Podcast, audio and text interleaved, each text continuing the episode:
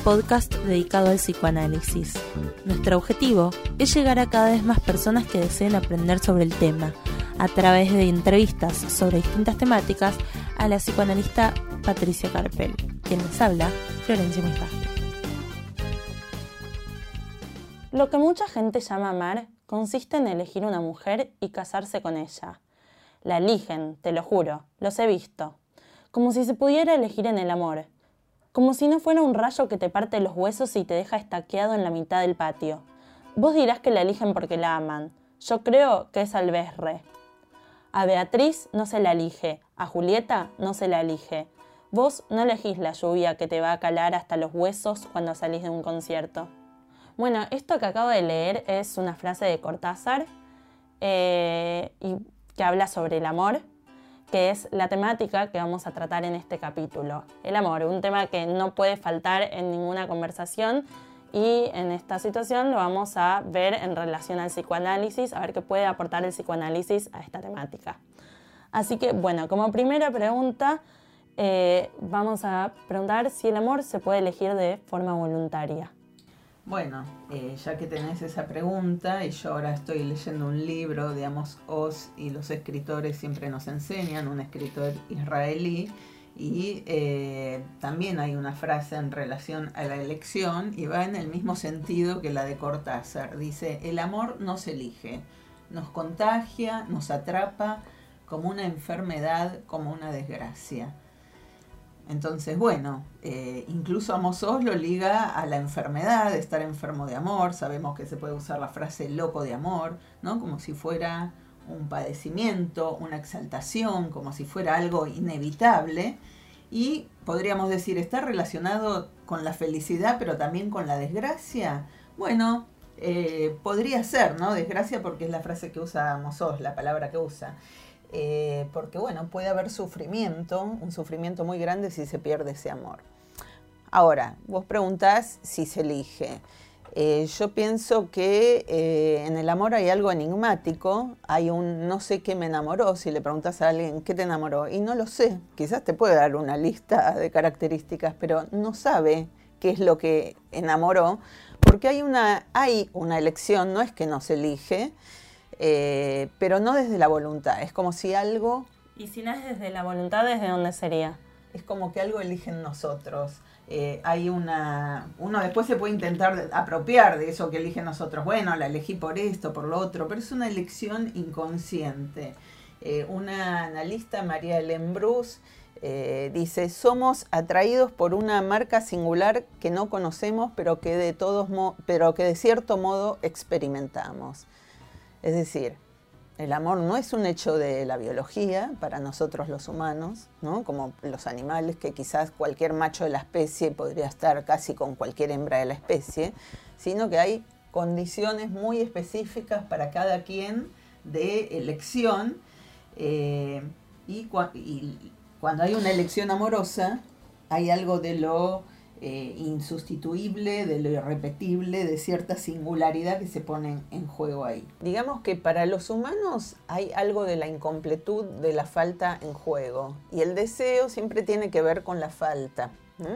Entonces, si buscamos algo es porque, aunque podríamos decir que hay más un, un hallazgo, un encuentro que una búsqueda, pero si hay un deseo es porque hay una falta, eh, y la falta puede ser un motor. Los humanos estamos atravesados por la falta y nos dirigimos al otro para, de alguna manera, eso perdido, eso que no tenemos, eso que nos falta, encontrarlo en el campo del otro y el otro viene a ser eh, el otro amoroso, ¿no? el otro del amor, como una metáfora del objeto perdido, de eso que se perdió para siempre, de eso que no nos de eso que estamos incompletos, el otro puede venir a ese lugar, en esa dimensión metafórica.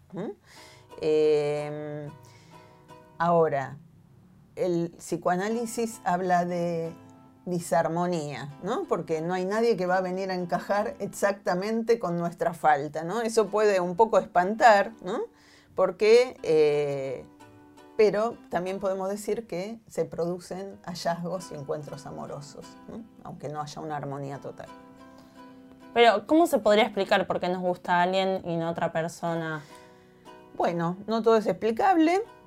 Eh, hay si bien tenemos todo el tiempo preguntas sobre el amor, pero hay condiciones eróticas para, cada quien, fijaciones pulsionales, libidinales. Sé que estoy introduciendo un término que es muy del psicoanálisis, pulsional, la pulsión, quizás lo podemos dejar para otro momento desarrollar eso porque sería eh, un tema un poco largo y difícil de resumir acá. Para otro capítulo. Bueno, podría ser para otro capítulo. Entonces, eh, lo pulsional tiene que ver con que en el cuerpo hay un eco, ¿no? Es un eco en el cuerpo de que hay un decir y que nosotros todos somos marcados por un decir del otro. Entonces, eh, hay marcas del lenguaje que, que hacen a cierta especificidad nuestra en relación a condiciones eróticas, condiciones que se nos fijan, condiciones inconscientes de elección. Entonces, podría decir desde ahí, lo hegemónico que tanto ahora se escucha hablar no vale demasiado para el amor, porque no es que a todos nos gusta lo mismo, cada uno tenemos nuestras propias marcas. De hecho, muchas personas que consultan es porque en las elecciones siempre se les repite algo. Eh, elegir el que no da bola, eh, elegir el que ya está de novia, un varón que dice siempre elijo la que está de novia. O elegir el que te da demasiada bola que ya te cansa. Por ejemplo, eh, ¿no? Y son el, que es muy goma, ¿no? No es casualidad, digamos, que siempre elijas al mismo estilo de persona. Exactamente. O sea, hay algo de la repetición que nos empuja al mismo lugar, pero ¿Cuándo vienen esas personas al consultorio a hablar de esto? Cuando en esta repetición sufren, ¿no? Cuando hay algo sufriente en la repetición, siempre lo mismo, la paso mal, entonces hay cierta posibilidad de mover algo, aun cuando estemos marcados, y algo nos lleve a repetir. Entonces, eh, hay algo que puede moverse en la elección para que no sea una elección sufriente. Eh, lo que nos lleva a elegir una persona y no a otra quizás son detalles insignificantes, ¿no? Que uno dice, ay, alguien dice, ¿cuándo te enamoraste? Y cuando la vi bailar, o porque lo vi reírse, por cómo me contó ese chiste. Entonces es como... Algo que no se puede explicar mediante la lógica. Sí, sí, y que no va para nada con condiciones eh, objetivas, son subjetivas, ¿no? Le pasó a esa persona con esa otra, hubo ahí un encuentro, ¿no? Que es... Eh, inexplicable eh, que sucede. Antes decías que no existe que el otro venga a completar nuestra falta del todo, como que no existe esa armonía. O sea, no existe la media naranja, como se dice eh, en general. Eh, la media naranja es muy particular porque es algo que caló hondo, que se sigue diciendo la media naranja, pero la media naranja nace de un de Platón y de un banquete que fue una reunión, un simposio donde se reunieron varios filósofos a hablar del amor. Y esto es algo que cuenta Aristófanes, que es un mito, Aristófanes estaba en la reunión, es un mito por el cual, lo voy a resumir, que el dios Zeus, eh, castigando la soberbia de, algunos, eh, digamos, eh, personas, que en ese momento dice que había tres sexos, mujer, varón y andrógino, pero cada uno era una esfera que tenía cuatro brazos, cuatro piernas, que se completaban a sí mismos, eran muy soberbios, entonces, castigando cierta conspiración y cierta soberbia hacia los dioses, decidió partirlos a la mitad, ¿no? Y que cada uno iba a quedar por la vida deambulando, ¿no? Tratando, como almas en pena, tratando de encontrar la otra mitad, ¿no? En el anhelo de, volver a ser completos. De ahí. Mm.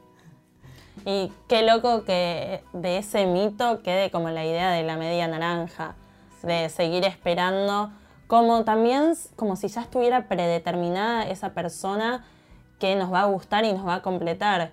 Como que no importa nosotros lo que hagamos, sino que ya tenemos a esa persona, ya existe, o sea, solo queda que, llegue, que llegue mágicamente, que aparezca, cruzárnoslas. Claro, sí, sí, es como una ilusión de fusionarse con el otro y con el otro ser uno y armar una totalidad. Esa es una ilusión amorosa, ¿no? Como si el otro fuera esa parte que nos falta. Si nosotros nos falta algo, lo podemos encontrar en ese otro. Entonces, eh, bueno, esto cala hondo en relación a que muchas veces en el amor hay una búsqueda ¿no? del otro para completar esa falta que tenemos.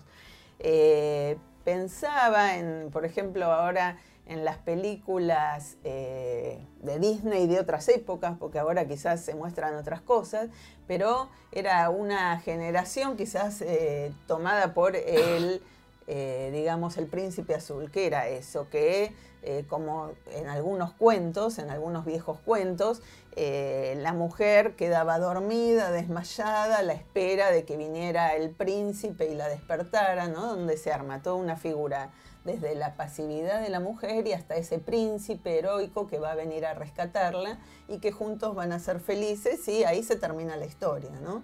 Después Fueron felices y comieron perdices.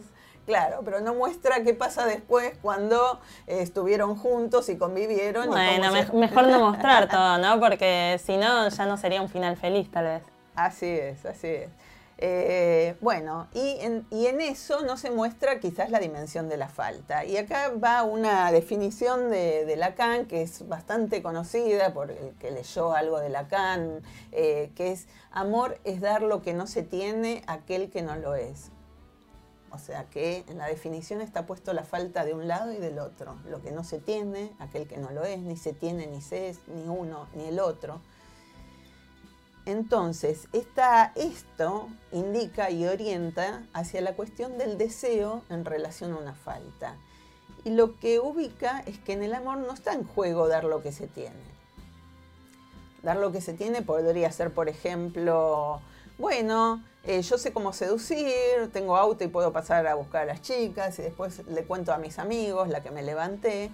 Entonces, eh, es una elección sin riesgo, sin deseo ya sé lo que se hace, ¿no? Es como, claro. como un triunfo narcisista, me, las voy levantando, le voy contando, pero ahí, ¿qué se juega del riesgo? ¿Qué apuesta tiene? No hay una falta, es como coleccionar, por ejemplo, conquistas. Y podría pensarse ahí que, por ejemplo, las típicas personas que son súper chamulleras, les termina gustando justo a la persona que no les presta atención. Puede suceder, pero también puede suceder que también vaya para el lado del narcisismo, es decir, ah, que esa no me prestó atención, voy a mejorar mis métodos de conquista para que ella también me dé bola. Mm. Quizás si sucede largo... Y sigue sin ser por el lado de la falta, digamos. Claro, sigue sin ser por el lado de la falta porque es de eh, calcular de qué manera, mejorar los mecanismos de seducción.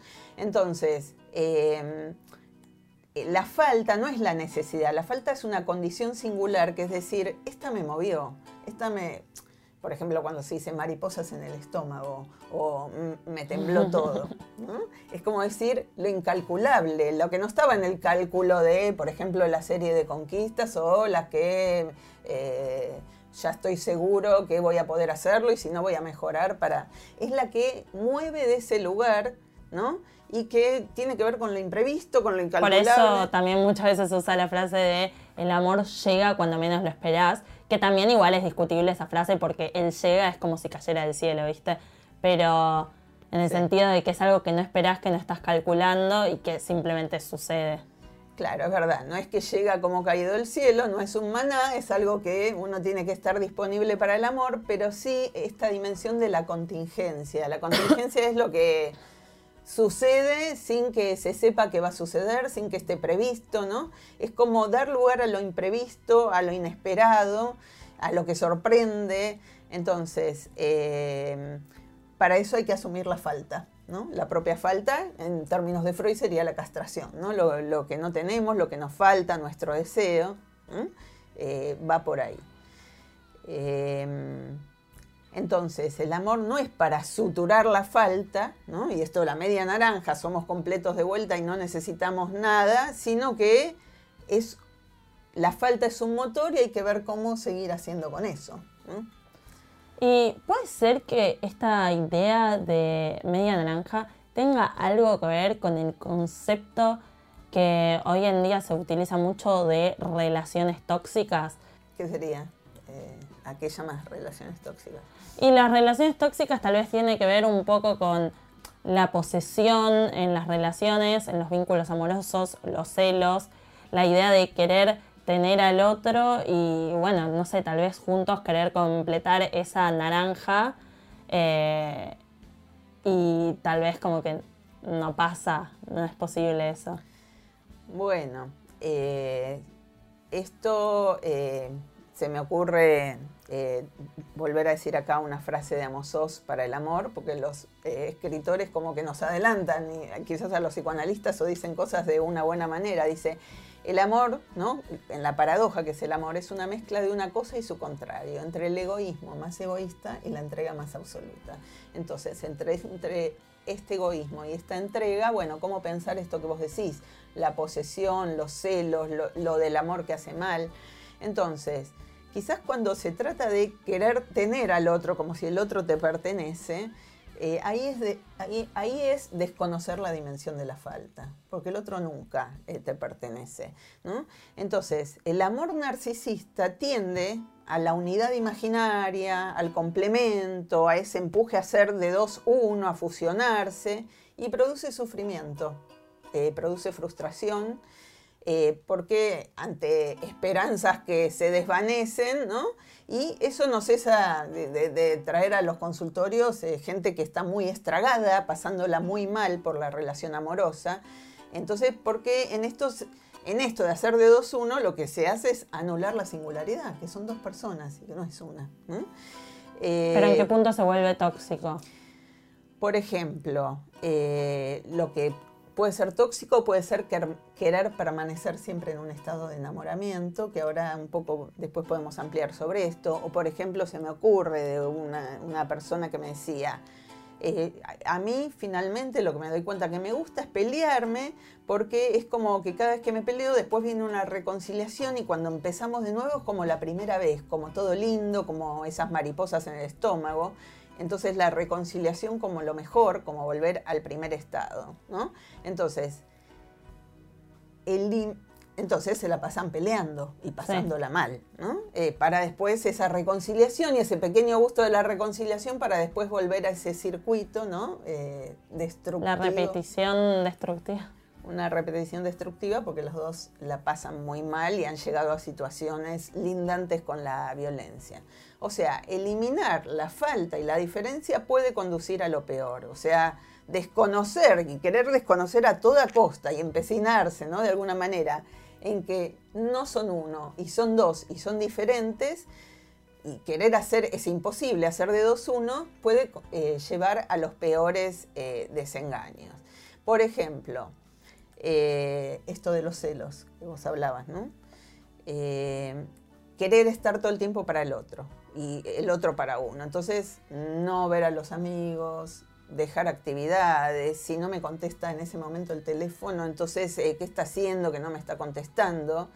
Y, hasta, y a veces, eh, lo he escuchado, se me viene el caso de una paciente que decía, eh, finalmente el, momento que espero para reunirme con él es en el momento donde él se va al baño y puedo ver su celular, Y puedo ver su celular, sí, y, si hablo con otras. Mm.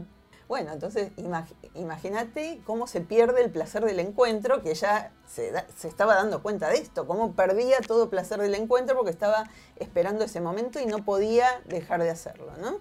Entonces, si el otro ve a alguien, si no le contesto de inmediato, si no dice lo que quiere escuchar, eh, entonces se transforma el amor en una continua vigilancia, ¿no? Y ahí, eh, eh, justamente en esto de no, no querer que aparezca ningún tercero, ninguna diferencia y, esto puede llevar a lo peor. O sea, puede tener que ver cuando esperas que el otro haga las cosas de una forma determinada, tipo las cosas como vos querés que las haga, y cuando no las hace así, decís, bueno, ah, sí, claro, porque es otra persona. Cuando no hace las cosas como vos esperas que las hagas, ahí te agarra como un ataque de, bueno, querer controlar a la otra persona o algo medio tóxico. Sí, sí, sí, sí. Eso, eso, ¿no? que ahora se está llamando tóxico, tiene mucho que ver con esto. De hecho, eh, voy a tomar nuevamente, porque a mí me gusta mucho la, literatura, eh, dos eh, frases de escritores donde hablan de esto, ¿no? Delphine de Vigan, una escritora contemporánea francesa, dice... Que ya la nombramos en otros capítulos. En otros capítulos, sí. cuando hablamos de anorexia quizás, porque ella cuenta su anorexia, pero ella dice, todo aquel que ha vivido en pareja sabe que el otro es un enigma. El otro, ese desconocido, resulta ser un extraño. Y voy a tomar una frase más de Amos Oz, que estoy leyendo ahora, por eso lo estoy citando tanto. Dice, nadie sabe nada de nadie y tampoco se sabe nada de uno mismo. O sea que él hasta radicaliza esta cuestión, ¿no? ¡Wow! ¡Cuánta incertidumbre! sí, exactamente. Es una buena palabra para hablar del amor. Hay incertidumbre, hay riesgo, hay apuesta, ¿no? Y el deseo nos enfrenta a incertidumbres y a lo desconocido del otro y de nosotros mismos, ¿no?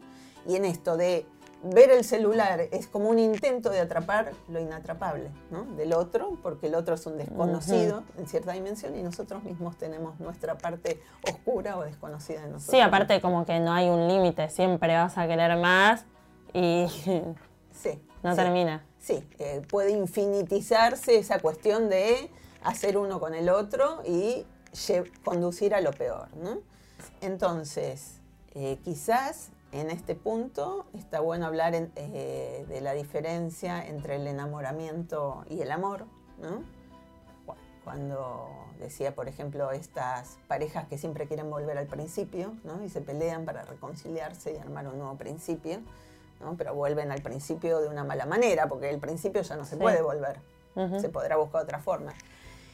El enamoramiento, según Freud, Freud lo compara con la hipnosis es interesante esto, porque es como un estado hipnótico. En la hipnosis se, está... Atontado. Claro, sí. Es como un adormecimiento donde lo que dice el otro se hace, ¿no? No hay juicio de realidad. Tiene que ver con una idealización.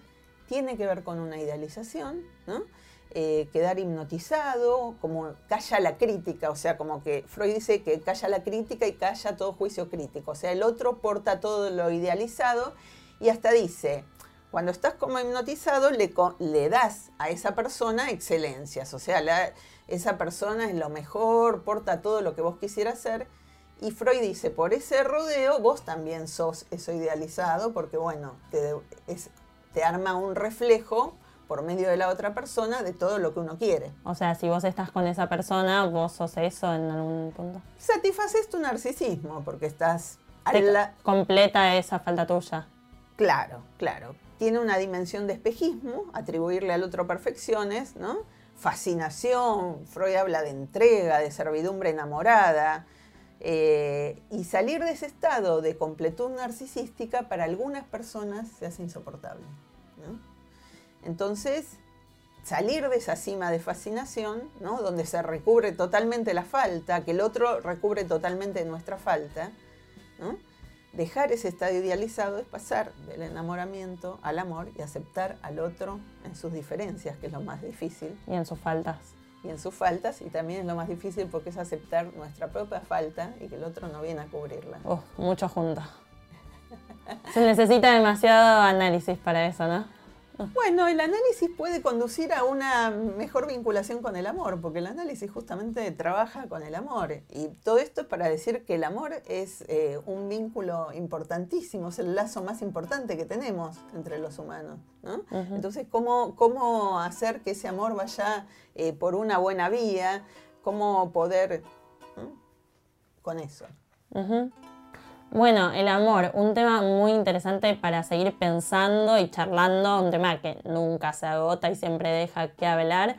Así que vamos a ver de retomarlo eh, en relación a la modernidad, a ver si lo retomamos en siguientes capítulos. Muchas gracias por llegar hasta aquí. Esperamos que les haya gustado este episodio. Para contactarse con nosotras nos pueden buscar en Instagram como arroba sobre psicoanálisis.